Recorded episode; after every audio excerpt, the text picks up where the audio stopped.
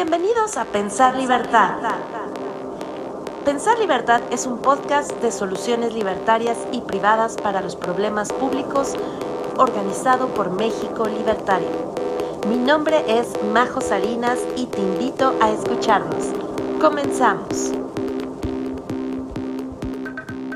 ¿Qué tal? Muy buenas noches a todos. Espero estén muy muy bien. Eh, es un gusto para mí estar aquí con ustedes. Mi nombre es Majo Salinas y bueno, esta noche estaré conduciendo este Twitter Space eh, como cada noche que hacemos estos miércoles libertarios. Y bueno, primero comentarles eh, pues lo, lo contenta que estoy porque cada vez más personas empiezan a conocer sobre las ideas de la libertad y pues es importante que sepan que uno de los think tanks eh, pues más longevos que llevan más años en México promoviendo las ideas de la libertad precisamente es México Libertario. Con más de 20 años promoviendo las ideas de la libertad en nuestro país pues bueno ha sido referente y, espacio para atraer a los eh, a, los a, los politólogos escritores y defensores de la libertad de toda Latinoamérica entonces, eh, es, un gusto para mí pertenecer también a, México Libertario, así que síganlo, sigan las cuentas, tenemos eh, YouTube, también estos spaces estarán siendo grabados para eh, el podcast de Pensar Libertad, para que ahí puedan escuchar los podcasts que, que se han grabado, las charlas que hemos tenido de invitados aquí y sobre todo la página web que creo que esta página es súper importante ya que ahí tenemos eh, pues artículos o papers intelectuales donde se puede eh, desglosar y, argumentar de mejor manera la defensa de la libertad. Es en la página web www.mexicolibertario.org diagonal Think Freedom. Así que pues visiten la página para que puedan recibir este esta información y e igualmente ayúdenos a decirnos a quienes les gustaría, eh, quién les gustaría que tuviéramos como invitados por acá. Eh, nosotros tratamos de buscar siempre a los mejores invitados y esta noche pues no es la excepción y sobre todo porque pues son temas de relevancia a nivel nacional y en este caso a nivel este internacional, ¿no? Y esta noche hablaremos de lo sucedido recientemente con el candidato Em, en Ecuador, que lamentablemente sufrió un atentado y fue asesinado eh, en este país. Y para ello, pues bueno, invitamos a Andrés Sebastián Díaz Ponce. Él es fundador de Libertario Latam, politólogo liberal clásico. Y bueno, eh, esta noche él estará aquí con nosotros. Em, platicándonos, ¿no? Andrés, ¿cómo estás? Muy buenas noches, bienvenido. Muy buenas noches, Majo, qué gusto poder acompañarles. Eh, no es en el mejor momento que me gustaría haber tenido esta, esta invitación, porque obviamente tenemos eh, el gran incidente que pasó en el Ecuador, pero me alegra poder estar con ustedes charlando. Gracias por aceptar la invitación, Andrés, y pues bienvenido. Y de, entrada, lamentamos mucho lo sucedido en tu país. Eh, definitivamente no son buenas noticias cuando, cuando suceden este tipo de cosas. Eh, definitivamente algo está sucediendo. Em, y bueno, Andrés, eh, en un momento te doy la palabra, nada más antes para avisar a nuestra audiencia. Eh, les comento, eh, este space está siendo grabado, como les digo, para posteriormente ser publicado en podcast. Entonces, en, este, en este momento vamos a, escuchar la intervención de nuestro invitado, su, su, su, su ponencia, y posteriormente que él termine, ahora sí, eh, damos eh, la palabra para que puedan hacer sus intervenciones con eh, preguntas. ¿Sale? Bueno, sería todo por mi parte por este momento y ahora sí le dejo los micrófonos a Andrés. Andrés, bienvenido con el tema asesinato en Ecuador, protejamos a los candidatos liberales. Adelante. Muchísimas gracias, Majo. Bueno, eh, hoy nos acompaña esta noche, como dije antes, no es la que los mejores pero vamos a tratar más o menos de, ilustrar. La novia Vicencio era un periodista de investigación eh, que saltó a la política eh, recientemente, en el 2021, y logró, eh, logró alcanzar un curul en la Asamblea Nacional del país. Fernando Villavicencio en un principio estaba alineado lo que son las ideas de izquierda, eh, comunista se puede decir, pero bastante de izquierda. Él era sindicalista de Petroecuador, que es la petrolera nacional del, del Ecuador. Ahí es donde se formó. Él viene de una de las provincias centrales de la, de la Sierra Ecuatoriana, una de las provincias no tan favorecidas, se puede decir, un poco invisibilizadas. Y él formó su carrera desde abajo, es un hombre obviamente que se hizo a sí mismo y tuvo, lograr, alcanzó una trayectoria por el tema de, del periodismo. Él salta como tal a la palestra pública en la época de Rafael Correa, el presidente perteneciente al Foro de Sao Paulo, como ustedes ya lo conocerán, amigo de Hugo Chávez, amigo de todos los socialistas hispanoamericanos de la última ola del socialismo, que hoy curiosamente no se llaman socialistas, ¿no? Porque será, se llaman progresistas. Pero bueno, él fue uno de los, Fernando Villavicencio fue uno de los feroces eh, críticos, vino de Rafael Correa por el autoritarismo, por las corruptelas que tuvo este gobierno, y no solo eso, sino que él sacó a la luz mucha de quería que se fue acumulando. Eh, era curioso, él se llamaba a sí mismo plomero de, eh, de las cañerías del, Estado. Él sacó la luz muchas de las corruptelas de la época de Rafael Correa. En esto él se fue ganando un espacio en el llamado anticorreísmo, que era eh, algo difuso antes, que fue aglomerando primero obviamente en los bloques más de derecha y luego también a, a bloques de la izquierda que fueron desertando del proyecto fallido del socialismo del siglo XXI en el Ecuador. Eh, él se formó ahí y fue ganando una postura. Él también tuvo una evolución intelectual muy interesante porque, como digo, él se formó en, grupos de, izquierda y él saltó a la palestra pública siendo un izquierdista, pero se fue amoldando, obviamente, en el momento que fue sacando sus investigaciones y, que se comprobó como tal lo que, el socialismo duro, ¿no? Eh, él se enfrentó no solo últimamente, o sea, ya al, previo a su asesinato, él no solo que se enfrentó al correísmo, que era su principal adversario, sino que se empezó a enfrentar también a las mafias que se habían estado gestando. Eh, se puede decir que a raíz del correísmo, ¿por qué? Porque el correísmo refundó el país en el 2008 con una nueva constitución y, y según la, el mito correísta, el país básicamente volvió a nacer con, ellos, ¿no? Previa a eso, él fue principalmente eh, destapando los casos de corrupción en el tema petrolero, que era lo que más conocía, pero no solo eso, sino que también se empezó a involucrar en el tema del narcotráfico en el Ecuador.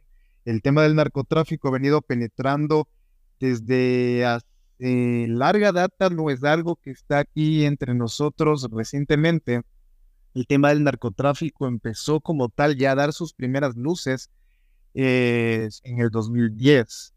Eh, luego del, no sé si recordarán, el caso de Angostura, en el cual Colombia bombardeó un campamento de las FARC en territorio ecuatoriano y que fue una grave crisis diplomática el, expresidente Rafael Correa y el expresidente Álvaro Uribe. Ahí es cuando ya se empezaron a dar nociones que en el Ecuador estaba penetrando eh, eh, este tipo de mafias. Y fue Francisco Huerta, un gran liberal clásico de nuestro país que, que murió el año pasado, que ya hablaba del narcoestado y posibilidades del narcoestado. ¿Por qué? Porque ya el narcotráfico se ve infiltrado en la policía y en los militares. Y eso ya se había ya, se estaba dilucidando en, el mismo tiempo de Rafael Correa. Bueno, Villavicencio empezó también a meterse con estos grupos. ¿Por qué? Porque estos grupos, eh, pongámoslo así, pandilleros de, eh, ecuatorianos, empezaron a ver oportunidades de negocio vinculados a los cárteles del narcotráfico tanto de Colombia como de México, en las rutas hacia los Estados Unidos y hacia Europa empezaron a financiar como tal eh, a estos pequeños grupos que fueron acumulando su poder. En la época de Rafael Correa tuvieron, se puede decir, la semilla. Rafael Correa se acercó a muchos de estos grupos con la intención de que no sea un, un impedimento para su proyecto, ¿no? tratar de mantenerlos contentos, incluso dio personalidad jurídica a muchos de ellos, a los de que incluso Rafael Correa tiene fotos con ellos eh, en, los tiempos de, esplendor del correísmo, e incluso también con el gran grupo eh, que aglutinó a todas las células que son denominados los choneros. Él incluso se acercó a ellos y les dijo, oigan, ¿saben qué? Dejen sus actividades delincuenciales, mejor acérquense a, a, ser miembros productivos de la sociedad, yo los ayudo, podemos hablar de indultos, incluso hablaba Rafael Correa. Bueno, ahí es cuando se empezaron a gestar estas, eh, esta, esta, gran mafia que, que, hoy tiene en el Ecuador. Y en el tiempo de Lenin Moreno, todo esto comenzó ya a ver un, cierto grado de madurez. Lenin Moreno fue el ex vicepresidente Rafael Correa y que una vez catapultado a la presidencia de la República, traicionó a, al, líder supremo, ¿no? Rafael Correa, y se posicionó como uno de los, de los grandes anticorreístas, ¿no? Él dijo que no, que él no se había dado cuenta de que, de que el correísmo había sido una, una maquinaria corrupta y que en el momento que se dio cuenta, él obviamente se distanció y trató de ser como que, como que de un héroe nacional al exponer a, sus, a sus ex camaradas. Entonces, ¿qué es lo que pasa? En la época de, de, Lenin Moreno, eh, sale de la cárcel quien era jefe de este grupo delincuencial de los choneros. Él sale de la cárcel, consigue su prelibertad, obviamente auspiciada por, por el gobierno de Lenin Moreno y en un, un país donde, donde el sistema de justicia no, no tiene como tal una separación del, del poder ejecutivo sale y en el momento que sale, uno de sus, eh, de sus adversarios lo mata. Y ahí es cuando se empieza a, a ver una pugna de poder por ver quién es el sucesor de, de, de este grupo delincuencial de los chineros. Y salta como tal todo una estructura de mafias que empiezan a pugnar por el poder y empieza como tal el problema en que el Ecuador se ve inmerso hoy. Bueno, eh, ya para ir al punto clave, que es la muerte de Vicencio, él empieza a ver que hay una oportunidad en la cual puede alcanzar la presidencia de la República. Y en ese punto fue cuando Villavicencio se enfrenta no solo a estas mafias enquistadas del petróleo, de la minería y demás eh, nexos de corrupción que había desde el Estado, sino que también pone sobre su, sobre su lupa el tema de, la, de, de los grupos delincuenciales, del grupo de Fernando Villavicencio como tal no tenía una posición clara en las encuestas. ¿Por qué? Porque sabemos que hoy en día las encuestas, no solo en el Ecuador, sino en, gran parte del mundo, lo vemos en Estados Unidos, lo vemos recientemente en Guatemala, no son como tal un indicador que nos dé una visión clara de lo que, de, un termómetro como tal de quienes pueden alcanzar como tal el poder. Pero bueno, Villavicencio estaba entre segundo y cuarto. Primer gran puesto se lo lleva todavía el correísmo, una fuerza política que, que sea como sea, ha tenido eh, una gran importancia y gran inteligencia para penetrar en la, en la sociedad ecuatoriana bueno, él se comienza a enfrentar a estos grupos con un discurso muy fuerte y muy confrontativo. Y de estos grupos viene una advertencia, te vamos a quebrar. Eran las advertencias. Cualquiera se asustaría, pero Fernando Villavicencio no, era un hombre que, se asustara eh, fácilmente. Él redobló su, su posición contra, contra estas estructuras y lo terminaron asesinando. ¿Qué es lo que pasa en uno de sus mítines? Eh, plena zona de la ciudad de Quito. Termina uno de sus mítines y hay un total colapso de sus guardias de seguridad, de toda su estructura de protección. Fernando Villavicencio sale del lugar donde, eh, eh, en coliseo donde tenía el meeting y hubo una total negligencia por parte de su escolta, que era parte de la Policía Nacional, eh, dejaron, no tuvieron el, cordón de protección claro que debe tener un candidato. Eh, una camioneta lo esperaba en plena vía pública con sus con sus seguidores en un carro que no era blindado, un auto que no era blindado.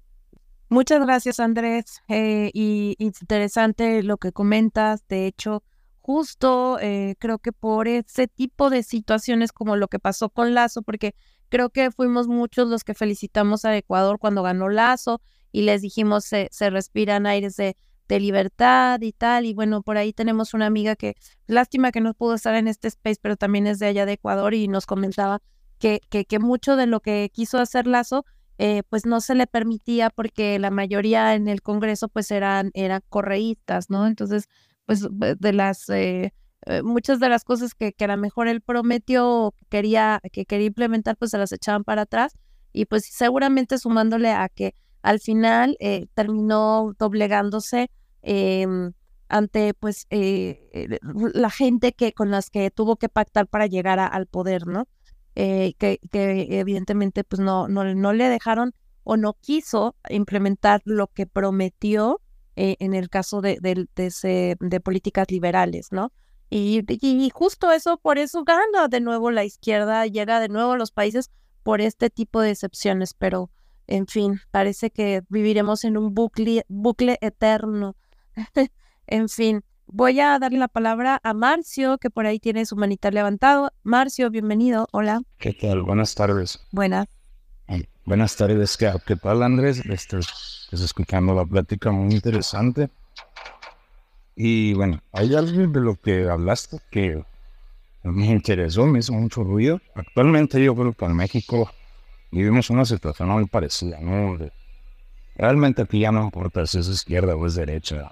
Ya yo creo que es difícil ya usar esa diada, usar esos dos términos, esos, esos espectros políticos. Y justamente por lo mismo, ¿no? Porque actualmente nosotros tenemos un gran problema en México que es el crimen organizado, sobre todo el norte. Sí, como tú decías, ustedes probablemente tengan más altos el, número de muertos, pero justamente en este sexenio el número, aunque bueno, el actual presidente dice que él contuvo las muertes, pero lo que nunca dice es que los números de desaparecidos se duplicaran.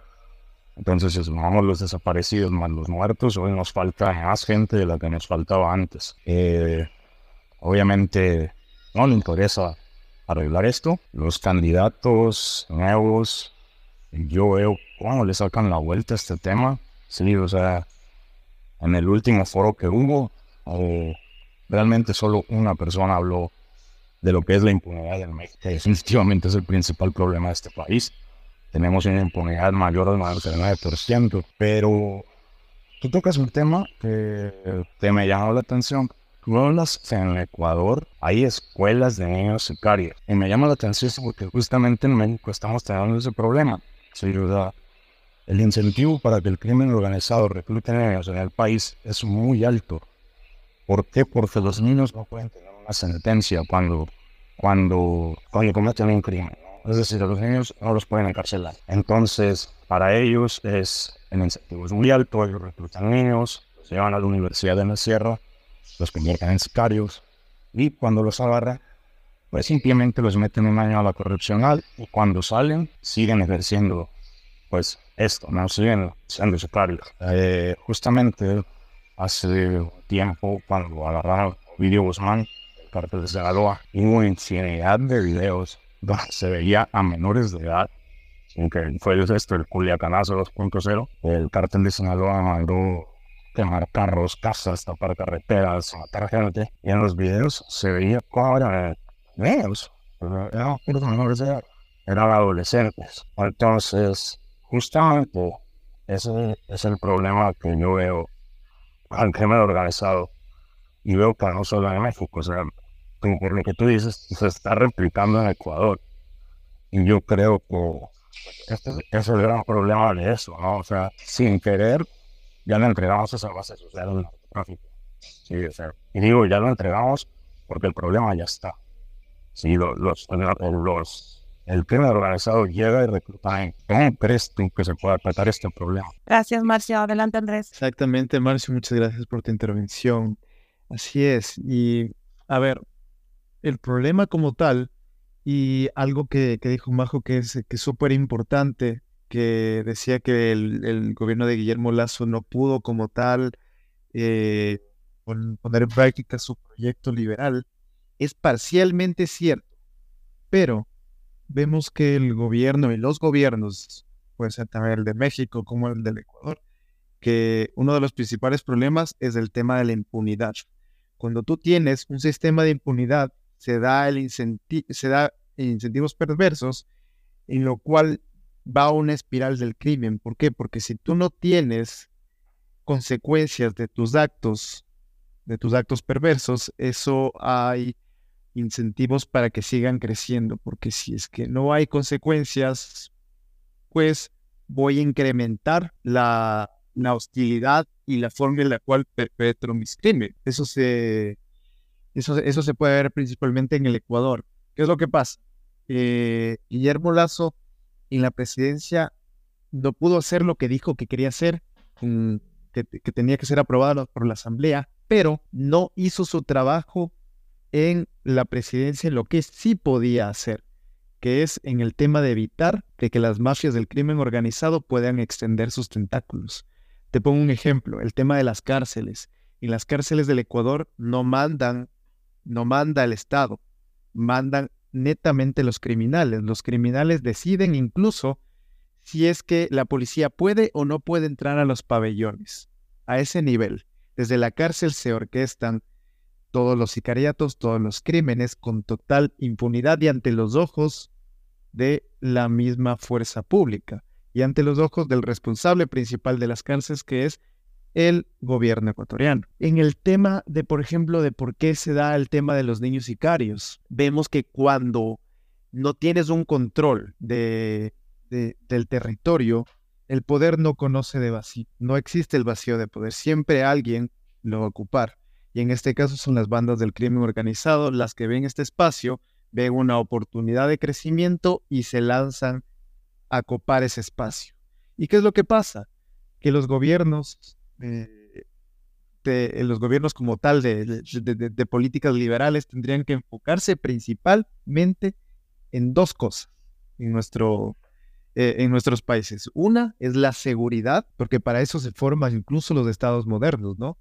Brindar seguridad interna y externa. Brindar seguridad y hacer todo lo posible para acabar la impunidad, o sea, de que funcione el sistema de justicia. Nosotros vivimos básicamente con sistemas de injusticia vinculados al poder político. Si no se arreglan principalmente esas dos situaciones, muy difícilmente podremos eh, desplazar otras políticas en torno al libre comercio, a la libertad económica y a todas esas cuestiones que tanto nos gustan los liberales.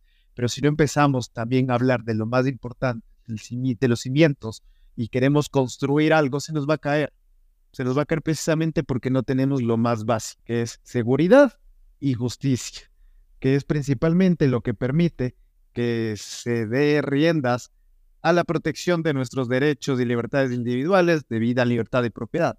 Si no podemos tener esos cimientos bien extendidos, todo se nos viene abajo, básicamente. Excelente aporte, Andrés. Eso yo creo que deberíamos de llevárnoslo la mayoría de nosotros a nuestros países que no aplaudan a candidatos que les ofrezcan cosas gratis, ni que les ofrezcan más subsidios y todo eh, esto populista que, que, ofrecen los, los candidatos. Eh, eh, volteen a ver a los candidatos que garanticen seguridad y justicia, que realmente hagan valer la ley, la igualdad ante la ley, que realmente haya una, mm, un estado de derecho, ¿no? Que se respete, porque evidentemente yo creo que pasa, pues por lo que escucho, igual que en, en, tu país que en el de nosotros, que pues la ley se, se, se aplica diferente dependiendo de quién eres o cuánto tienes, ¿no? Entonces e, eso es muy triste, que a diferencia de países donde sí, por ejemplo, los delincuentes tienen miedo de ser extraditados, como en Estados Unidos, que digamos, Estados Unidos no es em, eh, ejemplo de, país eh, perfecto eh, en muchos aspectos, pero en cuestiones eh, de leyes creo que son más estrictos y, se apegan más a, cumplir la ley, la igualdad ante la ley, ¿no? Entonces, ojalá que algún día podamos nosotros como ciudadanos dejar de deslumbrarnos por, eh, propuestas políticas eh, populistas y realmente exigir que lo, esencial que necesitamos los ciudadanos, que es esta igualdad ante la ley. Em, Andrés, eh, seguimos a ver si eh, alguien más quiere por aquí participar. Por aquí veo que ya también anda este, esta chica de, de, Ecuador, una amiga, Sami, si gusta subir también, adelante. Y si no, pues bueno, ir finalizando con, con esta reflexión que nos deja aquí Andrés respecto a lo que pasó en su país, que es muy lamentable, y pues preguntarte, Andrés, ¿qué sigue? ¿Qué, qué, qué opciones tienen los ecuatorianos ahora que, que el candidato más fuerte, pues lamentablemente fue asesinado? ¿Qué opciones les quedan a ustedes? Mm, ¿Hacia dónde van a virar? O sea, para contener que no, eh, que no regrese el correísmo. ¿Qué, ¿Qué, opciones este, viables ustedes ven? En este momento tenemos algunas opciones que se van presentando. Te pongo más o menos del panorama. Uno de, estos candidatos es Otto Sonnenholzner, que es el ex vicepresidente de Lenin Moreno, pero viene tendiendo como que su, su posición al centro, al centro derecha, este más sería como un eh, candidato tecnócrata, pero que recuerda mucho a Guillermo Lazo, ¿ya? Tenemos otro candidato que se llama Jaco Pérez, que es de este grupo del, eh, este grupo anclado, lo que puede ser el indigenismo, la, una izquierda indigenista, una izquierda progre, pero anclado los, a los saberes ancestrales, no sé si tienen algo parecido así en México.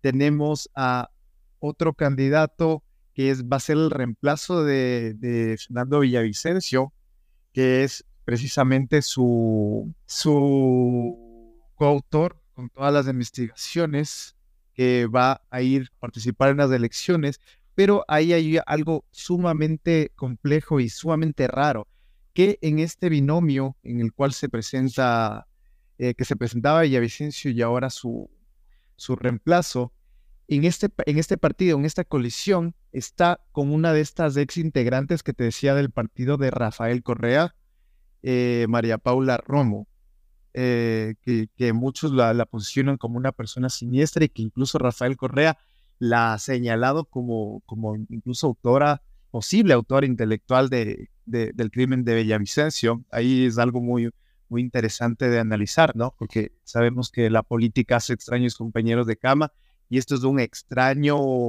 vínculo que, que bueno, tendría, que hay que tenerlo en cuenta para, para el futuro. Tenemos también otras candidaturas menores que, que, no, no, vale la pena hablarlas porque no van a llegar a, ningún lado. Y hay una candidatura que es la que a mí más me llama la atención. Esta candidatura es de eh, un candidato que se llama Jan Top. Este candidato eh, va por el partido tradicional de derecha de, del, del, país, que llegó a, las llegó a las elecciones anteriores de la mano con Guillermo Lazo y por ciertas disputas del poder, eh, ciertas, ustedes saben, puñaladas que se dan los políticos ya en ejercicio, se separaron y se volvieron completamente opositores e incluso los tildaron de, de ser socios del correísmo para eh, precisamente sacar a Guillermo Lazo del poder. Bueno, este partido auspició la candidatura de, de, este, de este personaje, Jan Topic. Él es, eh, tiene una de las empresas de seguridad más grandes del país. También tiene una de las empresas de telecomunicaciones más grandes del país. Es economista, con graduado en Estados Unidos, con masterado en Harvard. Y algo interesante es de que es ex legionario de la, de, eh, es legionario francés, de la, de la Armada Francesa. Entonces, vemos que él tiene más o menos un perfil en el cual puede aspirar a, la a, la, a, ganar la presidencia del Ecuador eh, este, este domingo, o aunque sea pasar a segunda vuelta, porque lo que él promete es seguridad y tiene bastante vinculación al mensaje de lo que puede ser Bukele en El Salvador. Entonces ha despertado bastante entusiasmo, principalmente en jóvenes, es, por ejemplo, este, este candidato se ha vuelto increíblemente popular en redes como TikTok, que es una locura aquí en Ecuador. Y si es que nos ponemos a leer su plan de gobierno, que una cosa es lo que dicen, otra cosa es lo que vayan a, a, cumplir, ya, ya lo vimos en el caso de Guillermo Lazo, pero él sí promete unas medidas acercadas a, lo que pueden ser ideas liberales, como la reducción del Estado, concesionar empresas, empresas estatales mal llamadas públicas al sector privado para devolverle su potestad al, sector privado, bajar impuestos y sobre todo mano dura para mm, aplacar el crimen. Ahí es muy importante, más allá del tema de, esta candidatura que también se debería tener bastante en cuenta, es que eh, para quitarle el discurso a la izquierda de que los ricos son los únicos que tienen acceso a verdadera justicia y que pueden manejar la justicia como tal, es que digo que hay que tener muy en cuenta el tema de seguridad y justicia como bandera liberal, porque ahí es precisamente donde se le quita el discurso a la izquierda, en el cual una te dicen como que reduciendo el Estado también estás, por ejemplo, eso se le dice a Lazo, que Lazo con, sus, con su ideología liberal, libertaria, llegó al Ecuador y acabó completamente desmantelando el Estado y precisamente por eso el Estado no puede cumplir con sus funciones básicas. No es así de ineptitud completa del gobierno, pero se le da el discurso. También se le da el discurso en el cual, si es que asesinan a una persona que tiene relevancia, que tiene dinero, se va a hacer algo, se va a mover cielo y tierra para poder dar con sus criminales, pero a la persona que matan todos los días, a las personas que matan todos los días no pasa absolutamente nada. Y eso se, se señala precisamente a Guillermo Lazo ahora, porque hay más de 4.000 muertos solo en este año a los cuales queda completamente en la impunidad, lo que hablábamos antes con, con Marcio. Entonces, volviendo al tema de las candidaturas, esta es la que más se acerca, se podría decir. Pero incluso hay señalamientos de que en tiempos del correísmo, eh, esta empresa Telconet, que es la, empresa de telecomunicaciones de, este Jan Topit, tuvo contratos con el Estado. Ya que tuvo cierta vinculación con, con el ex vicepresidente de Rafael Correa. Entonces, todos los candidatos vemos que, tenemos, que tienen un pero y todos llevan a un mismo punto, que es la vinculación con el correísmo. Ya, eh, ahorita mismo estamos en un punto de no inflexión en el cual al narcotráfico no le importa si eres de izquierda o de derecha. Ellos quieren tomarse el país y punto. No tienen un discurso más allá de el poder ahora mismo, porque ven ese espacio, ese espacio abierto de lo que hablaba antes, de que el espacio no, que el poder no conoce no, no, no, no existen vacíos de poder, siempre los cubre. Bueno, el narcotráfico ahora tiene esta oportunidad de oro. Ya veamos qué es lo que pasa ahora mismo en estas elecciones, pero ahí les doy más o menos como que un, un, escenario de lo, de lo que puede pasar. Mi, mi opción, o sea, si es, que, si, es que, si es que puedo poner ahí, es que pasa el correísmo con, eh, con Jan Topic, que es este de outsider en esta, en esta contienda electoral. Bueno, muchas gracias Andrés. Eh, pues ahí tienen eh, como este, este, este repaso de cómo están las cosas políticamente hablando en Ecuador.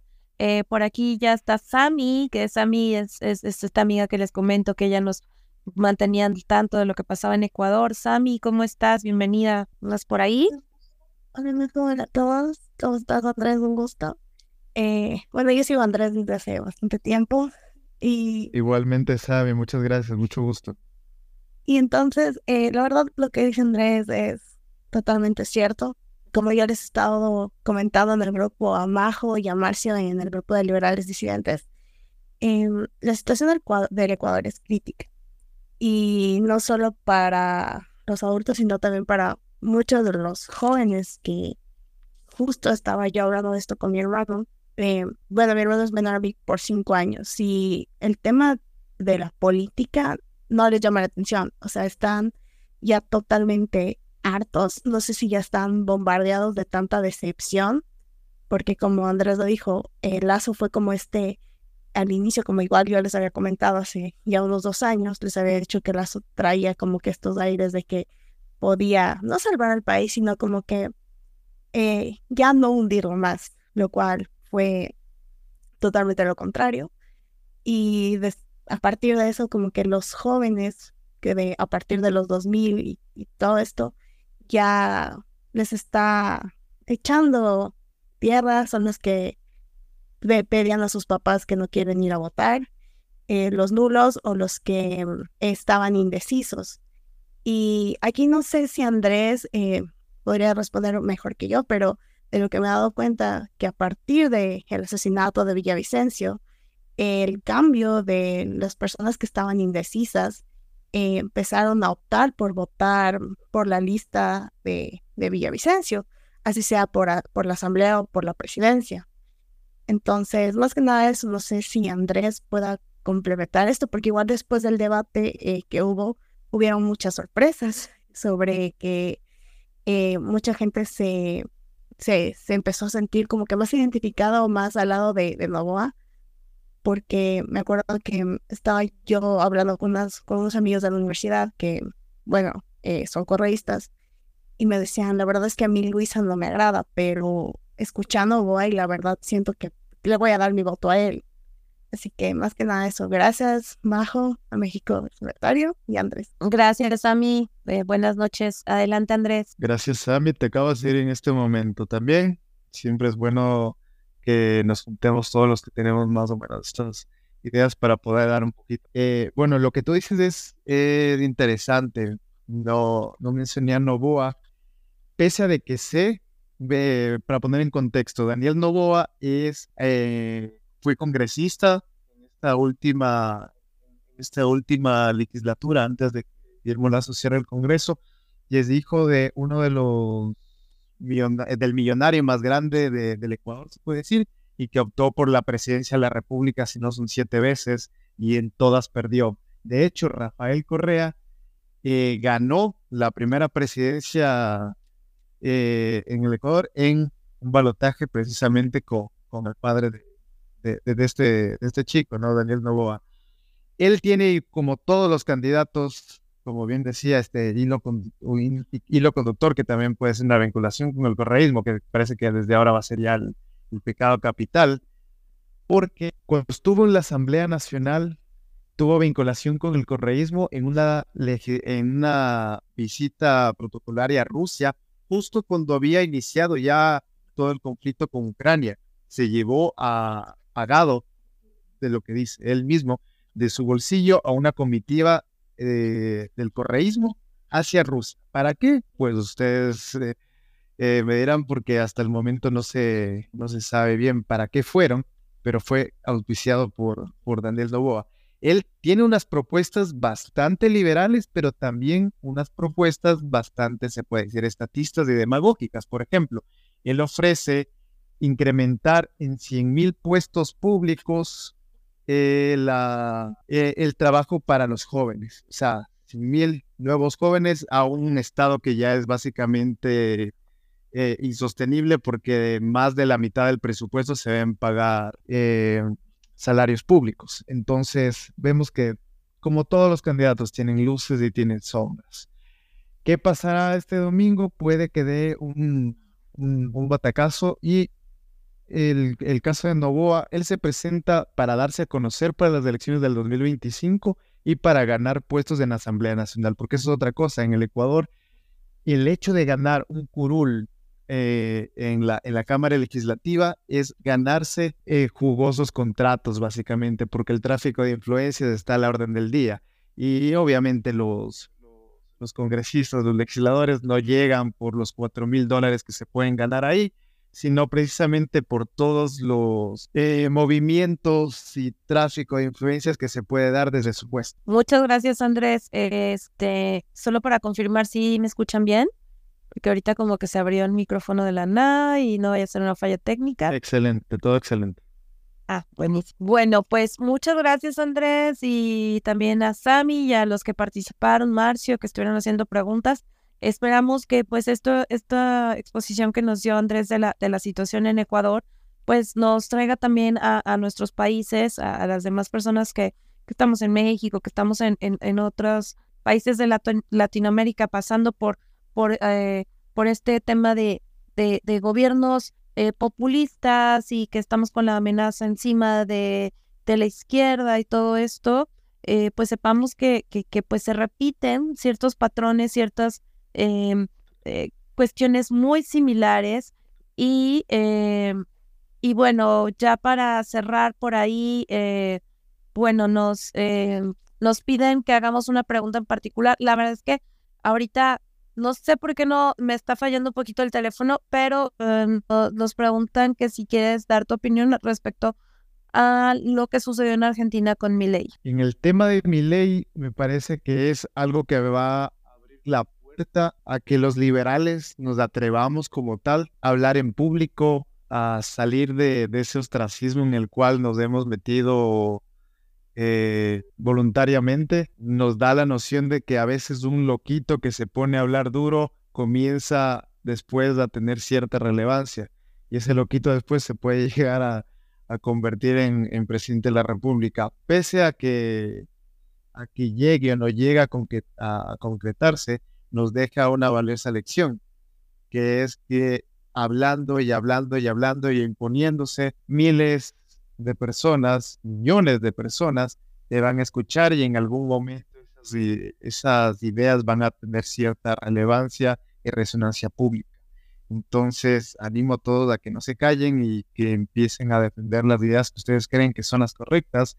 Y yo espero que este sea como que la, la gran apertura. No, no me atrevería a decir que, que con mi ley las cosas van a cambiar en la Argentina, porque ya parece que está en nuestro ADN nacional o, regional, ¿no? De que, de que, básicamente esto, esto no, tiene, no tiene salida, pero sí creo que puede ser como que el punto de partida en el cual nos dé esperanza de que todo esto algún rato vaya a tener solución, ¿no? Eh, tendríamos que ver, por ejemplo, el ejemplo de la revolución de terciopelo, de lo que fueron las ex eh, naciones soviéticas que tuvieron que vivir una guerra mundial, que tuvieron que vivir la opresión de, un Estado totalitario como fue la Unión Soviética, para que se empiecen a dar cuenta de que por ahí no van las cosas. Entonces, no esperemos nosotros hasta llegar a esos puntos en el cual el totalitarismo venga a dominarnos, sino que empecemos a darnos un cuenta un poquito antes, salir un poquito de esa zona de confort y, y, poder sacar nuestras ideas más allá de los confines de la red social. Pues sí, Andrés, muchas gracias eh, por tu opinión y eh, ahora sí llegamos al final de este, este episodio de, de eh, pues ahora sí que lo busquen en podcast, en la versión podcast en Spotify, en cuanto esté listo con el nombre de Pensar Libertad. Eh, antes de irnos, Andrés, ¿quieres dejar algún mensaje, algún dato donde te puedan eh, seguir, información que quieras compartir? Este es el momento. Nada, primero agradecerles a ustedes por siempre la, la, apertura que me dan, los agradezco infinitamente. Ya saben que yo siempre estoy a la disposición para, para poder charlar con ustedes siempre tan amenamente. Me pueden seguir aquí en mi, todas mis redes, en la que quieran ir es arroba ASDP 250. Andrés Sebastián Díaz Ponce 250, básicamente. Y soy el fundador de Libertario Latam. Igual pueden encontrarlo en todas las redes. Actualmente no he podido estar tan activo como quisiera, porque, como ustedes saben, las ideas de la libertad no es que nos dan de comer, más es una, una vocación por, por difundir las, las, las ideas de la libertad. Pero siempre va a estar ese espacio en el cual nos podemos ir a veces más, a veces menos, pero ir compartiendo eh, ideas. Nada, solo les dejo eso y, como dice el, eh, el loquito que va a ser presidente de Argentina, posiblemente que viva la libertad, cara. Muchas gracias, Andrés. Y pues así, con esta frase nos vamos y gracias a todos nuestros escuchas. Nos escuchamos el siguiente miércoles libertario, ya saben, con más invitados de lujo, con más temas importantes, relevantes. Eh, no, eh, ya tenemos el siguiente space para que estén eh, pendientes. Vamos a hablar con, tenemos dos invitados de Argentina sobre el fenómeno de Milei, de lo que está pasando allá en Argentina, con el título La libertad arrasa, ¿por qué ganó Milei? Entonces, ahí para que estén pendientes el siguiente miércoles.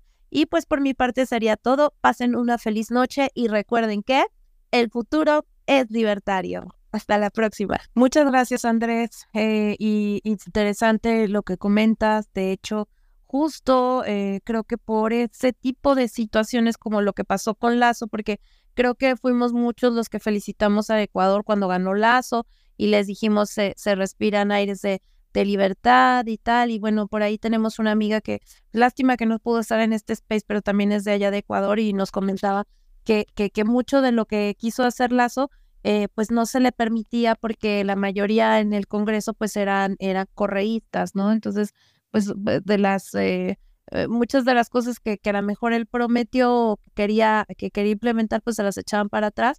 Y pues seguramente sumándole a que al final eh, terminó doblegándose em, ante pues eh, eh, la gente que con las que tuvo que pactar para llegar al poder, ¿no? que, que, evidentemente pues no, no, no le dejaron o no quiso implementar lo que prometió en el caso de, de, de, de políticas liberales, ¿no? Y, y, justo eso, por eso gana de nuevo la izquierda, llega de nuevo a los países por este tipo de excepciones, pero en fin, parece que viviremos en un bucle, bucle eterno.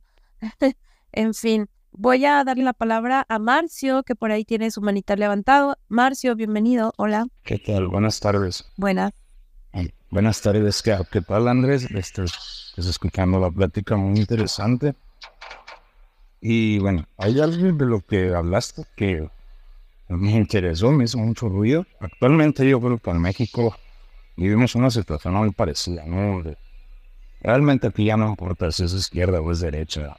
Ya yo creo que es difícil ya usar esa diada, usar esos dos términos, esos, esos espectros políticos. Y justamente por lo mismo, ¿no? Porque actualmente nosotros tenemos un gran problema en México, que es el crimen organizado, sobre todo el norte. Sí, como tú decías, ustedes probablemente tengan más altos el número de muertos pero justamente en este sexenio, el número, aunque bueno, el actual presidente dice que él contuvo las muertes, pero lo que nunca dice es que los números de desaparecidos se duplicaran. Entonces, si sumamos los desaparecidos más los muertos, hoy nos falta más gente de la que nos faltaba antes. Eh, obviamente, no le interesa arreglar esto. Los candidatos nuevos yo veo cómo le sacan la vuelta a este tema. Sí, o sea, en el último foro que hubo, eh, realmente solo una persona habló de lo que es la impunidad en México, que definitivamente es el principal problema de este país. Tenemos una impunidad mayor del 99%, pero tú tocas un tema que, que me llamó la atención. Tú hablas en Ecuador, hay escuelas de niños sicarios. Y me llama la atención porque justamente en México estamos teniendo ese problema el incentivo para que el crimen organizado reclute niños en el país es muy alto.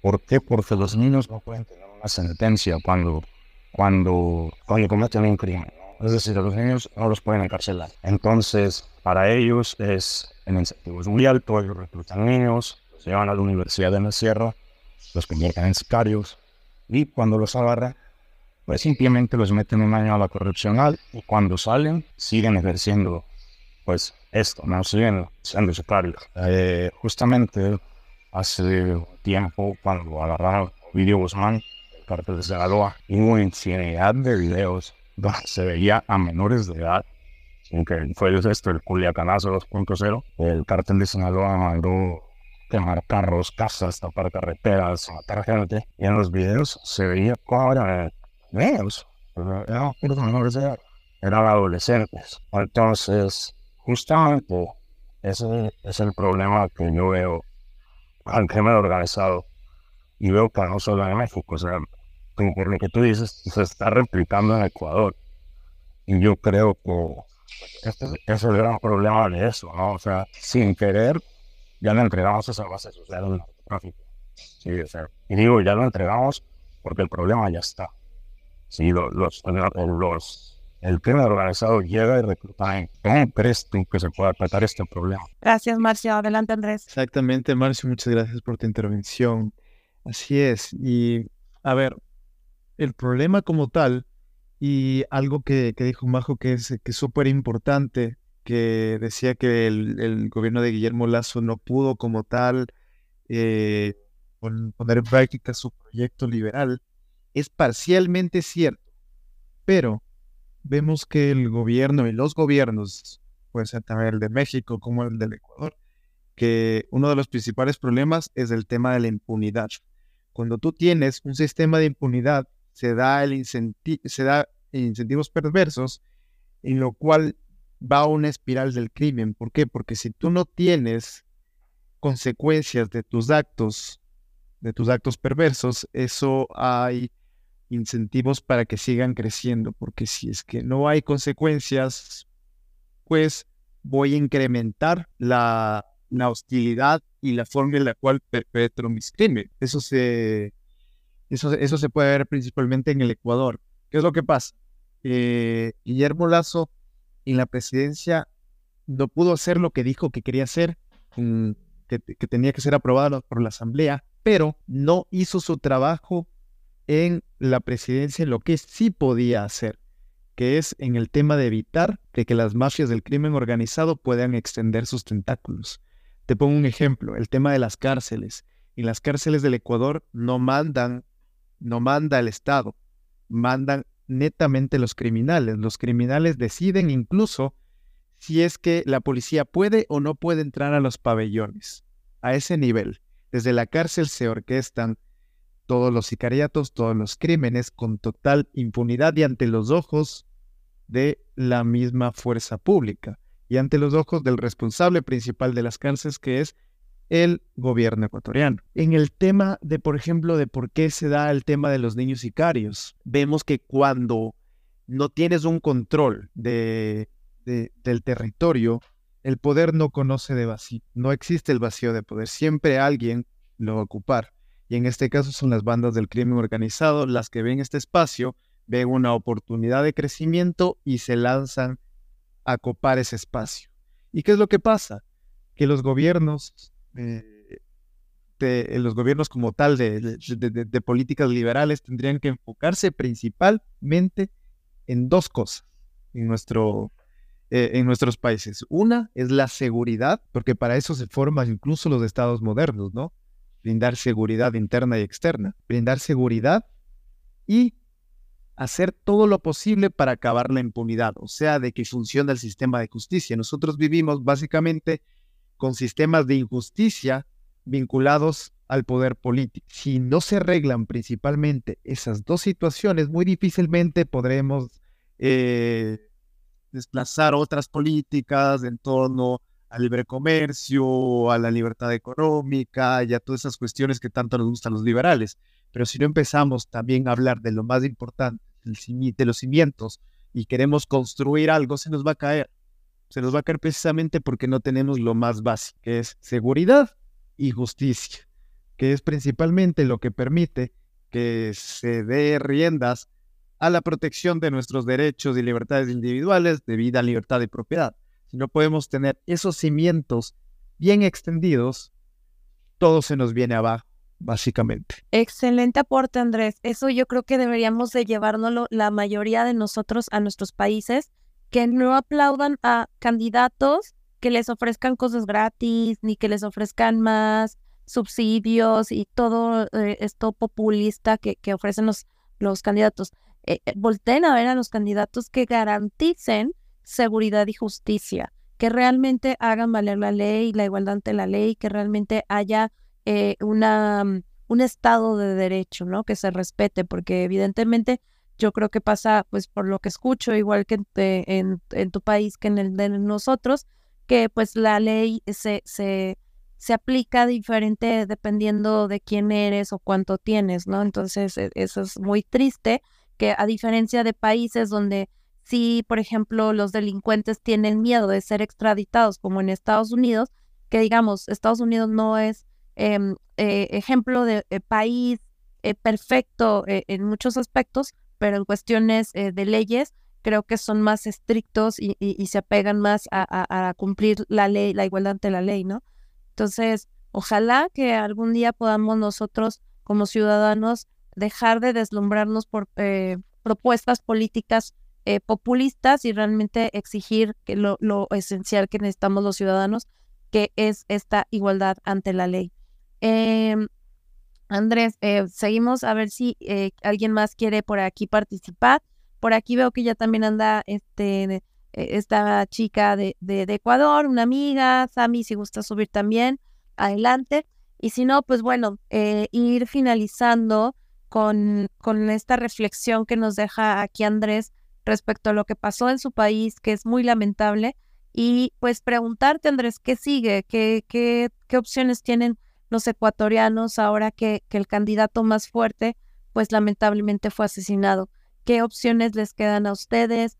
Mm, ¿Hacia dónde van a virar? O sea, para contener que no, eh, que no regrese el correísmo. ¿Qué, ¿Qué, opciones este, viables ustedes ven? En este momento tenemos algunas opciones que se van presentando. Te pongo más o menos del panorama. Uno de, estos candidatos es Otto Sonnenholzner, que es el ex vicepresidente de Lenin Moreno, pero viene tendiendo como que su, su posición al centro, al centro derecha, este más sería como un eh, candidato tecnócrata, pero que recuerda mucho a Guillermo Lazo, ¿ya? Tenemos otro candidato que se llama Jaco Pérez, que es de este grupo del, eh, este grupo anclado, lo que puede ser el indigenismo, la, una izquierda indigenista, una izquierda progre, pero anclado los, a los saberes ancestrales, no sé si tienen algo parecido así en México. Tenemos a otro candidato que es, va a ser el reemplazo de Fernando Villavicencio, que es precisamente su, su coautor con todas las investigaciones que va a ir a participar en las elecciones, pero ahí hay algo sumamente complejo y sumamente raro, que en este binomio en el cual se presenta, eh, que se presentaba Villavicencio y ahora su, su reemplazo, en este, en este partido, en esta colisión, está con una de estas ex integrantes que te decía del partido de Rafael Correa, eh, María Paula Romo, eh, que, muchos la, posicionan como una persona siniestra y que incluso Rafael Correa la ha señalado como, como incluso autora, posible autora intelectual de, del crimen de Bellavicencio. Ahí es algo muy, muy interesante de analizar, ¿no? Porque sabemos que la política hace extraños compañeros de cama y esto es un extraño vínculo que, que bueno, tendría, que hay que tenerlo en cuenta para, para el futuro. Tenemos también otras candidaturas menores que, que, no, no, vale la pena hablarlas porque no van a llegar a, ningún lado. Y hay una candidatura que es la que a mí más me llama la atención. Esta candidatura es de eh, un candidato que se llama Jan Top. Este candidato eh, va por el partido tradicional de derecha de, del, del, país, que llegó a, las llegó a las elecciones anteriores de la mano con Guillermo Lazo y por ciertas disputas del poder, eh, ciertas, ustedes saben, puñaladas que se dan los políticos en ejercicio, se separaron y se volvieron completamente opositores e incluso los tildaron de, de ser socios del correísmo para eh, precisamente sacar a Guillermo Lazo del poder. Bueno, este partido auspició la candidatura de, de, este, de este personaje, Jan Topic. Él es, eh, tiene una de las empresas de seguridad más grandes del país. También tiene una de las empresas de telecomunicaciones más grandes del país. Es economista, con graduado en Estados Unidos, con de Harvard. Y algo interesante es de que es ex legionario de la, del, eh, es legionario francés, de la, de la Armada Francesa. Entonces, vemos que él tiene más o menos un perfil en el cual puede aspirar a, la a, la, a, ganar la presidencia del Ecuador eh, este, este domingo, o aunque sea pasar a segunda vuelta, porque lo que él promete es seguridad y tiene bastante vinculación al mensaje de lo que puede ser Bukele en El Salvador. Entonces ha despertado bastante entusiasmo, principalmente en jóvenes, es, por ejemplo, este, este candidato se ha vuelto increíblemente popular en redes como TikTok, que es una locura aquí en Ecuador. Y si es que nos ponemos a leer su plan de gobierno, que una cosa es lo que dicen, otra cosa es lo que vayan a, a, cumplir, ya, ya lo vimos en el caso de Guillermo Lazo, pero él sí promete unas medidas acercadas a, a lo que puede ser ideas liberales, como la reducción del Estado, concesionar empresas, empresas estatales mal llamadas públicas al sector privado para devolverle su potestad al, sector privado, bajar impuestos y sobre todo mano dura para mm, aplacar el crimen.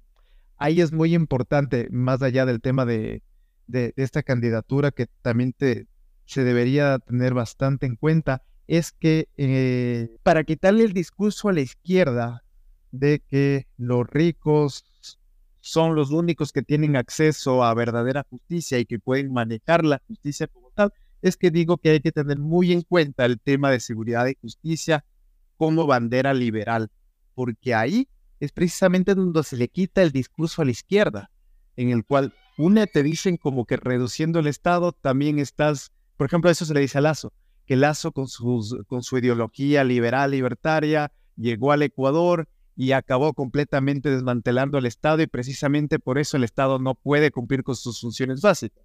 No es así, es ineptitud completa del gobierno, pero se le da el discurso. También se le da el discurso en el cual si es que asesinan a una persona que tiene relevancia, que tiene dinero, se va a hacer algo, se va a mover cielo y tierra para poder dar con sus criminales. Pero a la persona que matan todos los días, a las personas que matan todos los días, no pasa absolutamente nada. Y eso se, señala precisamente a Guillermo Lazo ahora, porque hay más de 4.000 muertos solo en este año, a los cuales queda completamente en la impunidad, lo que hablábamos antes con, con Marcio. Entonces, volviendo al tema de las candidaturas, esta es la que más se acerca, se podría decir. Pero incluso hay señalamientos de que en tiempos del correísmo, eh, esta empresa Telconet, que es la, empresa de telecomunicaciones de, este Jan Topic, tuvo contratos con el Estado, ya que tuvo cierta vinculación con, con el ex vicepresidente de Rafael Correa. Entonces, todos los candidatos vemos que, tenemos, que tienen un pero y todos llevan a un mismo punto que es la vinculación con el correísmo.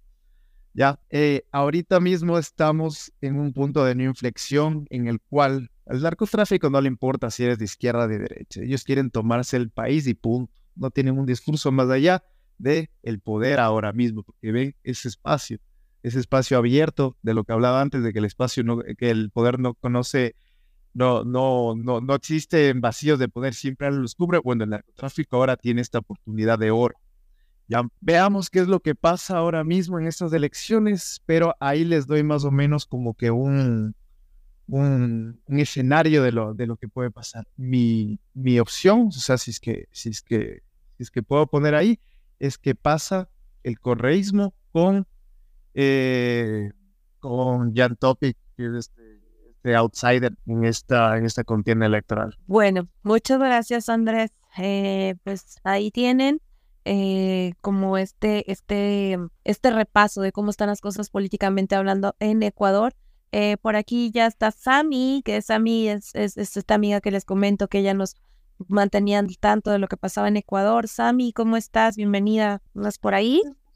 Hola a todos. ¿Cómo estás, Andrés? Un gusto. Eh, bueno, yo sigo a Andrés desde hace bastante tiempo. Y, Igualmente, Sabe, muchas gracias, mucho gusto. Y entonces, eh, la verdad, lo que dice Andrés es totalmente cierto. Como ya les he estado comentando en el grupo a Majo y a Marcio en el grupo de liberales disidentes, em, la situación del, del Ecuador es crítica. Y no solo para los adultos, sino también para muchos de los jóvenes que justo estaba yo hablando de esto con mi hermano, eh, bueno, mi hermano es menor por cinco años y el tema de la política no les llama la atención. O sea, están ya totalmente hartos. No sé si ya están bombardeados de tanta decepción, porque como Andrés lo dijo, el Lazo fue como este, al inicio, como igual yo les había comentado hace ya unos dos años, les había dicho que Lazo traía como que estos aires de que podía no salvar al país, sino como que eh, ya no hundirlo más, lo cual fue totalmente lo contrario. Y a partir de eso, como que los jóvenes, que de, a partir de los 2000 y, y todo esto, ya les está echando tierra, son los que pedían a sus papás que no quieren ir a votar, eh, los nulos o los que mm, estaban indecisos. Y aquí no sé si Andrés eh, podría responder mejor que yo, pero de lo que me he dado cuenta que a partir del asesinato de Villavicencio, el cambio de las personas que estaban indecisas eh, empezaron a optar por votar por la lista de, de Villavicencio, así sea por, por la asamblea o por la presidencia. Entonces, más que nada eso, no sé si Andrés pueda complementar esto, porque igual después del debate eh, que hubo, hubieron muchas sorpresas sobre que eh, mucha gente se, se, se, empezó a sentir como que más identificada o más al lado de, de Novoa, porque me acuerdo que estaba yo hablando con, unas, con unos amigos de la universidad que, bueno, eh, son correístas, y me decían, la verdad es que a mí Luisa no me agrada, pero escuchando Novoa y la verdad siento que le voy a dar mi voto a él. Así que más que nada eso. Gracias, Majo, a México Libertario y Andrés. Gracias, Sami. Eh, buenas noches. Adelante, Andrés. Gracias, Sami. Te acabo de ir en este momento también. Siempre es bueno que nos juntemos todos los que tenemos más o menos estas ideas para poder dar un poquito. Eh, bueno, lo que tú dices es eh, interesante. No, no mencioné a Novoa, pese a de que sé, para poner en contexto, Daniel Novoa es fue congresista en esta última, esta última legislatura antes de que Guillermo Lazo cierre el Congreso y es hijo de uno de los del millonario más grande del Ecuador, se puede decir, y que optó por la presidencia de la República, si no son siete veces, y en todas perdió. De hecho, Rafael Correa eh, ganó la primera presidencia eh, en el Ecuador en un balotaje precisamente con el padre de, de, este, de este chico, ¿no? Daniel Novoa. Él tiene, como todos los candidatos, como bien decía, este hilo, con, hilo conductor que también puede ser una vinculación con el correísmo, que parece que desde ahora va a ser ya el, pecado capital, porque cuando estuvo en la Asamblea Nacional tuvo vinculación con el correísmo en una, en una visita protocolaria a Rusia, justo cuando había iniciado ya todo el conflicto con Ucrania. Se llevó a, pagado de lo que dice él mismo, de su bolsillo a una comitiva eh, del correísmo hacia Rusia. ¿Para qué? Pues ustedes eh, eh, me dirán porque hasta el momento no se, no se sabe bien para qué fueron, pero fue auspiciado por, por Daniel Novoa.